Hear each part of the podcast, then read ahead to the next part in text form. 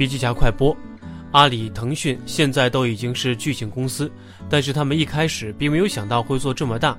很多产品，比如像淘宝、微信红包这些成功的产品，其实一开始都是从他们自己和身边人实实在在的需求切入的。一旦确定了切入点，也就解决了别人的痛点，就可以做产品了。切入点只是为了短期的业务落地，而不是长期的发展。长期的发展需要做产品。